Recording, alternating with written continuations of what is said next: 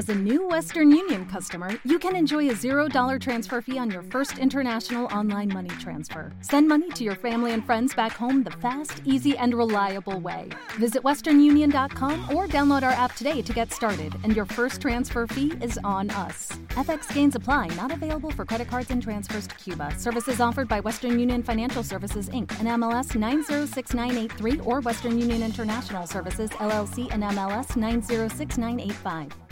Podcast Educativo, episodio número 106.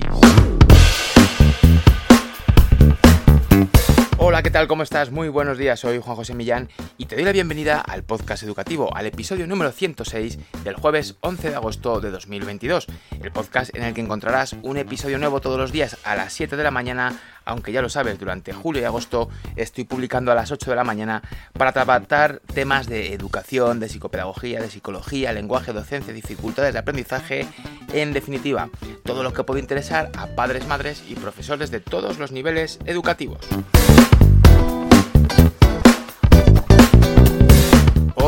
Es jueves de newsletter, interesantísima, con algunas herramientas de gestión de aula que te van a resultar de gran interés y como siempre, aplicación de estas estrategias desde casa, que también podemos dándole un pequeño giro aplicar todo esto desde casa con nuestros hijos. Ya lo sabes, si estás suscrito a las 8 de la tarde recibirás el correo electrónico. Si no lo estás y quieres recibirlo, en las notas del programa tienes el enlace para apuntarte.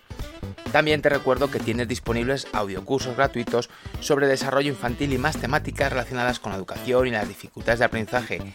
¿Quieres acceder a estos audiocursos? ¿Quieres escucharlos? Pues ya lo sabes, totalmente gratuitos desde juanjosemillán.es.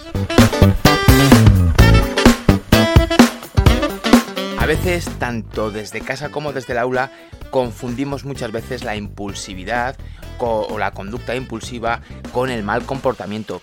Yo te pregunto, ¿tú crees que esto es sinónimos? Eh, ¿Son sinónimos estos dos conceptos?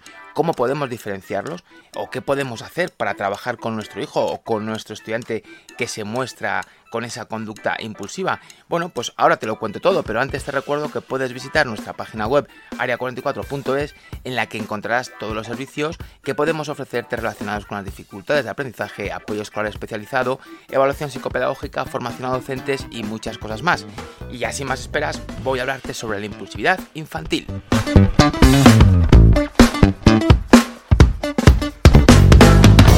Bueno, pues para hablar de impulsividad lo primero que deberíamos hacer es definir qué es la impulsividad. Hay muchas definiciones sobre impulsividad. Lo que es cierto es que bueno, es una característica de diferentes personas o nos vamos a centrar en impulsividad infantil, por tanto, vamos a decir que es una característica que pueden presentar diferentes escolares que, bueno, pues eh, tiene en común que es una reacción rápida, que es una reacción inesperada y en algunos casos también eh, fuera de, lugar, tal vez un poco desmedida ante determinadas situaciones, eh, situaciones que ahora te voy a contar por qué se suceden, ¿no? La persona tiene una dificultad importante en este caso, el escolar le va a costar mucho hacer su propio control de impulsos. Es decir, eh, por ejemplo, le va a costar mucho estar en silencio, le va a costar mucho a lo mejor estar sentado, le va a costar mucho no hacer algo que le estamos diciendo que todavía no puede hacer. Y bueno, pues ahí podemos decir que las ganas de hacer esas cosas, o las ganas de participar en el aula, o las ganas de X, de lo que sea que no debe hacer en ese momento, le como que se apoderan de él, vamos a decir así, ahora te explico por qué sucede esto, y actúa de forma en la que, bueno, pues hace esa conducta que le estamos pidiendo que no haga o incumple ciertas normas sin llegar a tener muy claro qué es lo que va a pasar después, aunque sabe perfectamente la consecuencia que pueda haber si lleva a cabo esa conducta, pero aún así la lleva a cabo. Es decir, aquí el manejo del beneficio-coste, del que ya hemos hablado en varios episodios, pues no está muy bien eh, controlado, no se puede manejar de forma apropiada. ¿Por qué sucede esto? ¿Por qué un niño puede mostrarse impulsivo? Bueno, pues existen realmente bastantes motivos por los que un escolar podría llegar a mostrarse impulsivo. En algunos casos lo hace la dificultad que pueden llegar a tener o que puede manifestarse para expresar aquello que quieren decir o para expresar una necesidad que están mm, presentando en ese momento en el que se muestran impulsivos. También en otros momentos la impulsividad es una característica de una fase que están viviendo. Quizá puedan tener dificultades a nivel personal, dificultades a nivel familiar, pequeños eventos como que, bueno, pues que, que su madre pueda estar esperando un hermano o un hijo, que, eh, bueno, pues cualquier situación que pueda estar alterando la normalidad podría también generar conductas impulsivos. También es cierto que esto sucede mucho en escolares que, bueno, pues piensan o aprenden de forma diferente a otros, eh, a la mayor parte de los escolares, que esto es algo muy característico. Cuando alguien aprende muy rápido, por ejemplo, o tiene una forma de aprender, bueno, pues muy característica, muy centrada en, bueno, pues un, un aprendizaje bastante autónomo, es bastante independiente en estos campos, muchas veces le va a costar esperar a que sucedan ciertas cosas en el aula y va a mostrarse impulsivo. Le va a costar mucho esperar a que pasen algunas cosas, o le va a costar esperar a corregir unas actividades, o le va a costar esperar a que otros compañeros terminen esas actividades también. Igual sucede con los esquemas de pensamiento.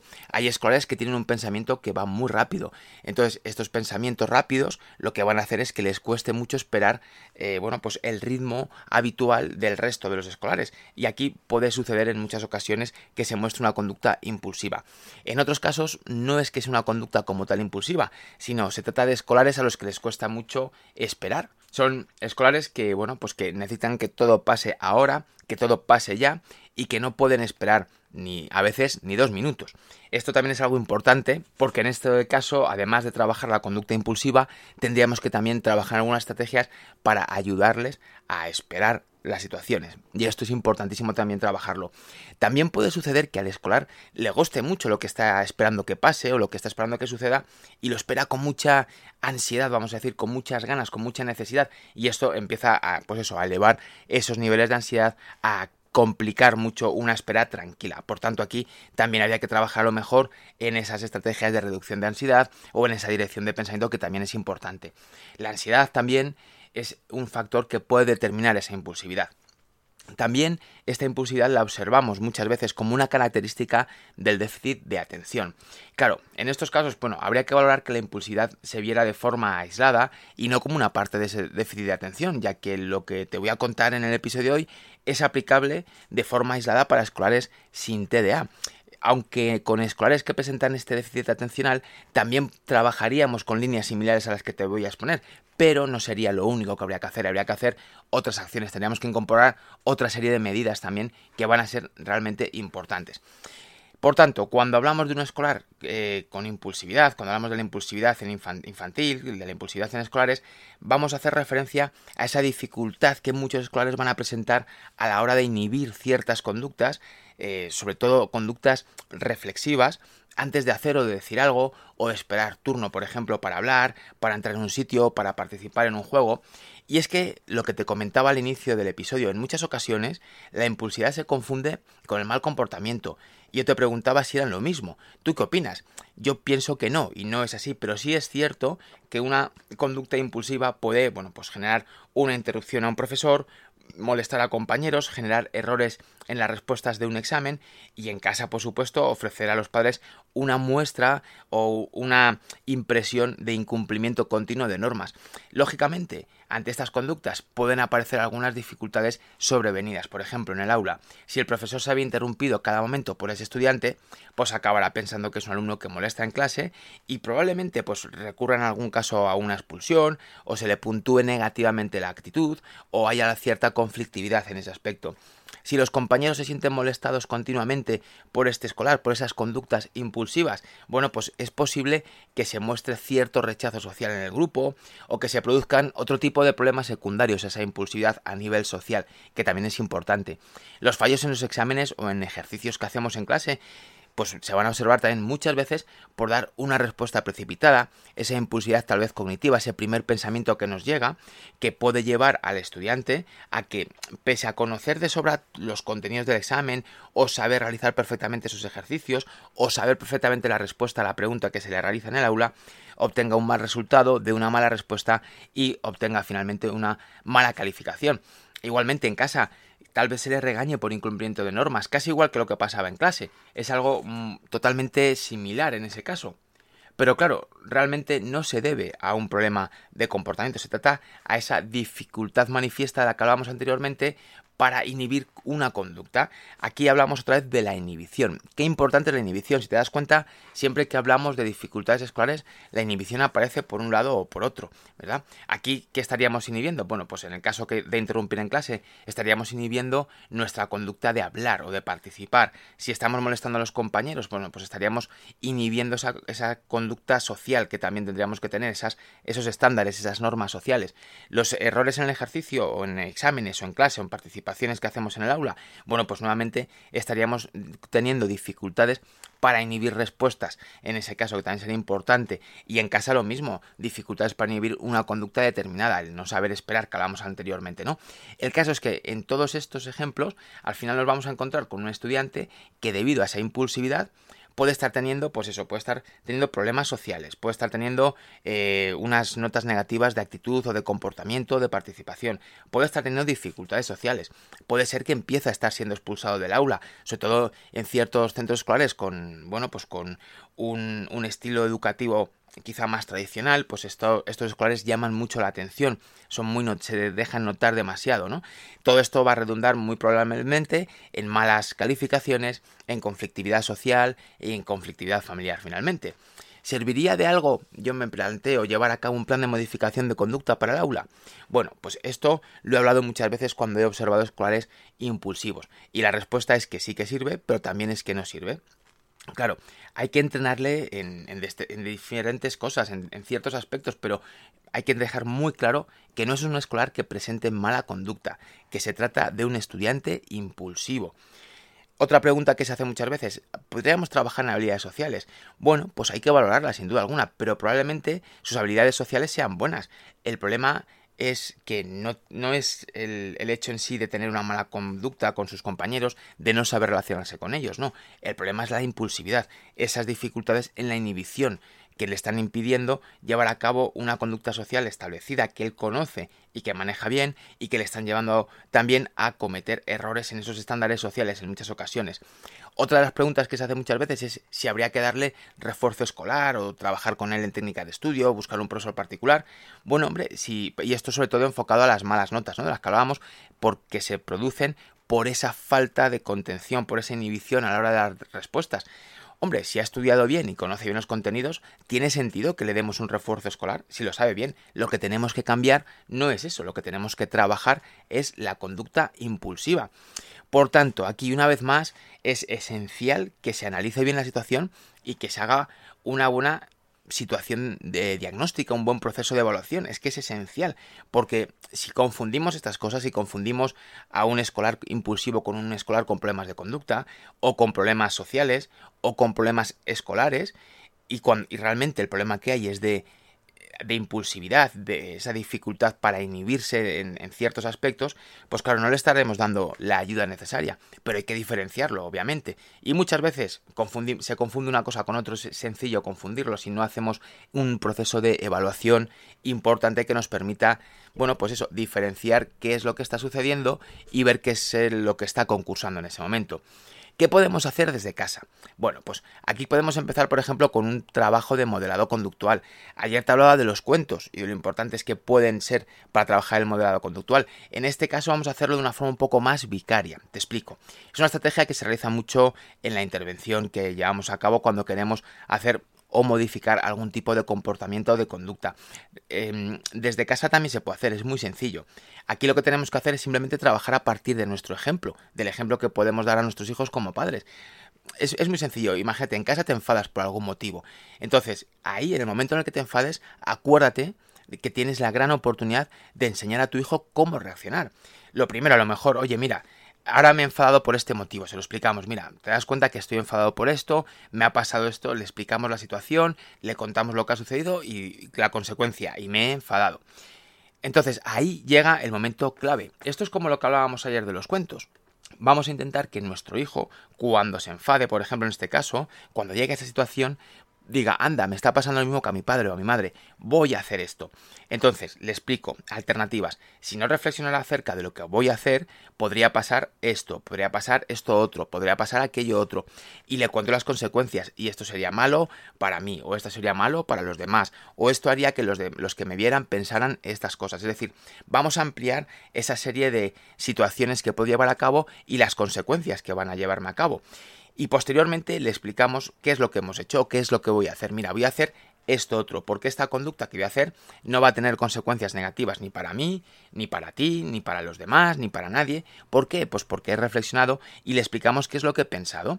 Y sobre todo aquí sería interesante decirle, he dejado un tiempo para pensar bien cómo responder ante el enfado que yo tengo. Esto lo podemos hacer eh, de forma muy sencilla cada vez que tengamos una situación como la que ocurre con nuestro hijo. Por ejemplo, si nos dicen que es impulsivo dando respuestas, que no piensa lo que dice, bueno, pues cada vez que yo vaya a contestar algo, oye, ¿te has dado cuenta que he pensado un poquito antes de contestar? Si esto no sucede a nivel social, es que no deja hablar a los compañeros, no les permite expresar sus opiniones, siempre impone juegos o siempre hace lo que tal. Bueno, pues cuando estemos en un entorno social, mira, fíjate, ahora voy a dejar a los demás. Trabajamos un poquito en esas convenciones sociales tal vez, pero explicándoselo, recordamos que en teoría un escolar que tiene dificultades sociales por impulsividad, en teoría debería tener buenas habilidades sociales. No hay que volver a trabajar habilidades sociales, simplemente hay que especificar muy bien en qué momento yo estoy calmando esa respuesta impulsiva, estoy inhibiendo. Mira, ha dicho esto esta persona que no pienso para nada como ella, pero le he dejado que termine de exponerlo. Y una vez que ha terminado de exponerlo, yo ya le cuento mi situación. Esto es una forma de controlar la impulsividad. El caso es que lo que tiene que observar es que finalmente eh, ha habido unas consecuencias positivas, una conducta positiva y que al fin y al cabo hemos dado un tiempo para saber bien cómo procesar nuestra actividad, nuestra acción posterior, que es muy importante. Otro aspecto realmente necesario y, que es muy útil para escolares con impulsividad es las consecuencias muy claras a conductas que estén muy bien definidas. Te pongo un ejemplo con un nombre totalmente ficticio y una edad un poco diferente a la real. Pero, y aquí, por ejemplo, pues te voy a poner el ejemplo hoy de Javier, es un nombre inventado, ¿eh? Pues su madre le dijo un día a Javier, que tenía 7, 8 años, le dijo, oye, ordena tu cuarto. Entonces Javier cogió su cuarto, llegó a él, vio que estaba, había mucha ropa por el medio, había juguetes, y metió toda la ropa a empujones en el armario y puso debajo de la cama todos los juguetes, todos los libros que tenía, de forma totalmente desordenada. Entonces, claro, la madre de Javier llegó al cuarto cuando éste le dijo que ya estaba recogido y, cuando, cuando vio lo que había hecho, le castigó una semana sin salir a jugar al parque. ¿Qué te parece? Bueno, pues eh, yo no sé si es una acción normal o no, pero conductualmente es un cúmulo de errores, vamos, uno detrás de otro, totalmente encadenados. Lo primero que tenemos que hacer es definir bien las conductas. En este ejemplo, Javier hace lo que considera que es ordenar su cuarto. Se lo hemos explicado antes, su madre se lo ha explicado en algún momento. Claro, es que si no lo ha hecho, eh, Javier lo que está haciendo es cumplir la orden según lo que él cree que tiene que hacer.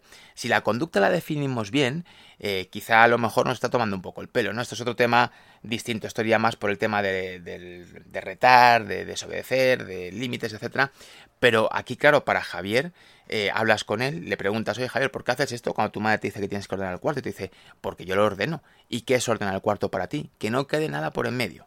Claro, lo está haciendo bien, según el concepto que él tiene de ordenar.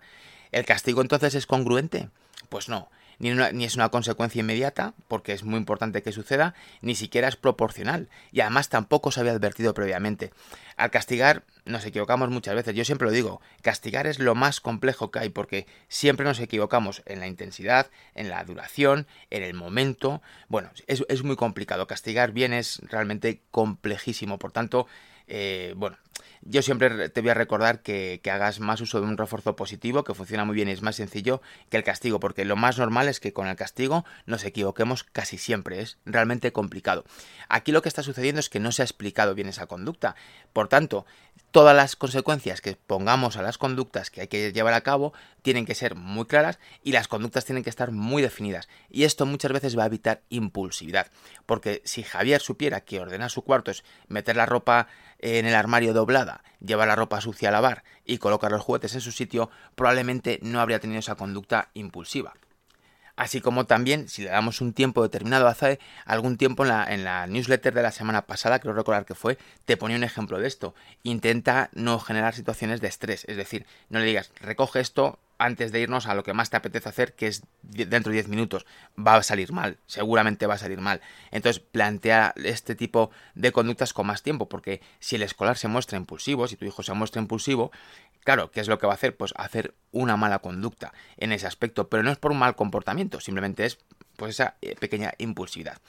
Otra cosa que funciona muy bien también son las autoinstrucciones. Tú imagínate un escolar, uno de tus hijos que sea muy impulsivo y que sobre todo esto le sucede cuando juega con amigos. Esto iría para el campo social. Llega al parque, por ejemplo, o sale al patio y a los 5 minutos ya ha tenido problemas porque se quiere subir a sitios donde otros ya están subidos, quiere jugar con juguetes que tienen otros escolares o otros niños y aquí las, las autoinstrucciones pueden jugar un papel realmente importante. Las autoinstrucciones consisten en fragmentar las conductas. Es muy sencillo, en dividirlas en pequeñas conductas.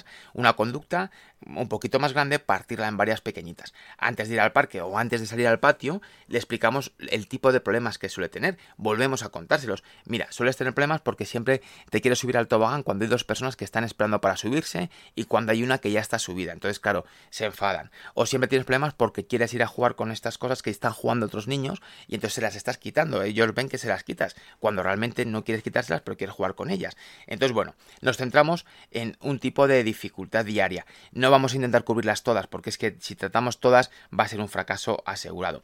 Tenemos que intentar que esas conductas que intentamos corregir, eh, bueno, pues que estén adaptadas para la edad y también para su lado de impulsividad en cada caso. Pero eh, a esto me refiero, por ejemplo, si a un niño de 4 años le queremos eh, trabajar en el sentido de que no coja otros juguetes, nos va a costar mucho conseguirlo por aspectos más que evidentes. Tienes el audio curso del desarrollo social infantil en el que te explico los motivos, es bastante amplio y afecta a muchas situaciones totalmente distintas. Pero, por ejemplo, un escolar como este Javier ficticio, del que hablábamos de 7, 8 años, pues un ejemplo podría servir. Por ejemplo, oye Javier, vamos a ir al parque o Javier, vamos a ir al patio. ¿Te acuerdas que a veces te enfadas con otros niños porque quieres jugar con sus juguetes? Mira, vamos a intentar hacer lo que te iba a decir y verás cómo funciona. Entonces, cuando quieras coger algo, primero tienes que pensar si hay otra persona que lo está usando. Le enseñamos a identificarlo. Observa eh, si lo está cogiendo alguien, cuenta hasta 10 mientras miras ese juguete para ver si alguien lo coge en ese ratito o no.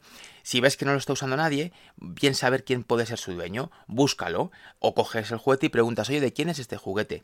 Cuando encuentres a su dueño, le pides de forma educada si te puede dejar jugar con él. Si te dice que sí, bueno, pues juegas con él tranquilamente. Si te dice que no, piensa que a veces tú tampoco quieres que otros jueguen con tus juguetes. Y si crees que vas a enfadarte o que vas a coger las cosas sin permiso, búscame a mí, me lo vienes a decir, o buscas al profesor que esté vigilando en el patio, o, o se lo dices a la persona que esté contigo en el parque, y vamos a ver cómo lo podemos solucionar de la mejor forma. Y aquí tenemos estas autoinstrucciones. Hemos cambiado esta conducta, la hemos separado en, distintos aspectos, en unos siete puntos totalmente distintos, que le van a ayudar a pensar esas cosas. Así, cuando él llegue al parque o cuando salga al patio, lo primero que va a hacer ya es tener en mente eso. Si usamos un cuento, como te contaba en el episodio de ayer, bueno, pues entonces ya esto lo bordamos. Construimos un pequeño cuento en el que hacemos que un escolar, que un niño, que se parezca a nuestro hijo o a nuestro alumno, le pasan estas cosas, que siempre se pelean con él, que siempre se enfadan con él porque le quita los juguetes a otros, cuando él no se está dando cuenta de que se los está quitando. Entonces lo, que empezó a hacer fue, pues eso que te decía, pensar si había otra persona que estaba usando ese juguete, buscar al dueño, pedírselo al dueño, etcétera, ¿no? Bueno, pues esto puede funcionar muy bien. ¿La impulsividad se puede controlar bien con estas pautas? Sí, puede controlarse bien, pero en algunas ocasiones la impulsividad va un poquito más allá. ¿Cuándo deberíamos hacer una consulta a un profesional? Bueno, la impulsividad, como hemos visto, puede generar problemas personales, académicos, familiares, sociales. Cuando la impulsividad únicamente toque una de estas esferas, es decir, que solamente genera problema en una de ellas, por ejemplo, solamente le genera problemas puesto cuando sale al patio, cuando va al parque por el tema de los juguetes, o solamente le genera problemas en clase porque interrumpe demasiado con sus respuestas y no espera el turno. Solamente en una esfera de estas, bueno, pues se puede intentar trabajar tanto desde casa como desde el aula con estas estrategias que te he ofrecido. Si afecta más de una, eh, es decir, vamos a imaginarnos pues, que tiene problemas eh, sociales, por ejemplo, y además en casa también genera muchos problemas la impulsividad, o que tiene problemas en el aula y además también tiene problemas académicos porque los exámenes eh, es un escolar de secundaria, por ejemplo, que ya empieza a responder lo primero que se le pasa por la cabeza y eso le genera malos resultados habiendo trabajado bien y habiendo estudiado correctamente o habiéndose sabido bien las cosas que tenía para la evaluación. Aquí, en estos casos, cuando empiece a afectar a dos áreas o más, consultar es importante. Deberías hacer una consulta a un especialista. Consultar no supone empezar ningún tipo de tratamiento ni realizar ningún tipo de nada. Simplemente eh, sería interesante consultar para que te puedan dar unas pautas unas pautas muy sencillas para trabajar o que te puedan dar algunos aspectos a observar o te hagan algunas preguntas para poder valorar la situación. A partir de tres áreas afectadas, sí es importante valorar qué es lo que está sucediendo y qué factores están concursando para que entre todos, y aquí el apoyo familiar es muy importante, se pueda ayudar al escolar a resolver la situación. Por tanto, en una sola área, bueno, pues intenta trabajar con estas estrategias que te he ofrecido tanto desde casa como desde el aula. Con dos, consulta al orientador del centro escolar. Si eres docente, consulta a un especialista si eres padre o madre. Y si hay tres, sí que deberíamos empezar a, plantearnos realizar a cabo una evaluación, porque realmente es muy importante. Realmente es muy importante. Así que nada, eh, valora esto si te sucede, intenta valorar eh, qué áreas son las que afectan a tu hijo o a tu escolar. Yo te planteo que hagas una pequeña una, vamos, cojas un papel y hagas unas cuantas columnas y pongas eh, situación que ha sucedido y dónde está afectando. Pones columnas en plan personal, social, académico, familiar. Y entonces ir, ir marcando qué está pasando cada día con cada cosa para ver cuáles son las áreas más afectadas y ver si es necesario hacer una consulta a un profesional. Si tú me haces esta consulta a mí, lo primero que te voy a decir es lo que te acabo de comentar, que hagamos esta tabla para dentro de 15 días que me vuelvas a llamar y me cuentes qué es lo que has reflejado en ella o que me la envíes para que pueda analizarla y decirte, oye, mira, no te preocupes, prueba estas estrategias a ver qué sucede y que los apliques a ver qué pasa y hablamos en un mes o decirte, mira, vamos a, hacer una, vamos a hacer una cita para hacer una evaluación, que tenemos que ver distintos aspectos. Entonces te recomiendo que si es tu caso, que intentes empezar por aquí, porque te va a ser de gran ayuda.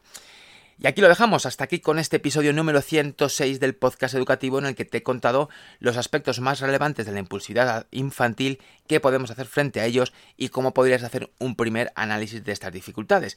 Te recuerdo que hoy es jueves, que hoy a las 8 te llega una newsletter si quieres recibirla, suscríbete. Ya lo sabes, puedes suscribirte como docente, como padre o madre o como ambos casos.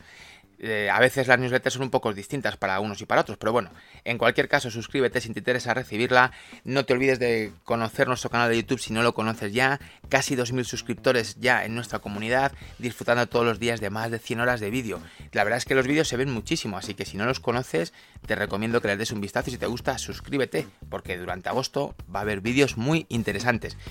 Tenéis también nuestros perfiles de Instagram, el mío personal, el nuestro corporativo. Y bueno, comparte este podcast también. Si te resulta que conoces a alguien que puede interesarle, compártelo porque realmente le va a interesar y te lo va a agradecer.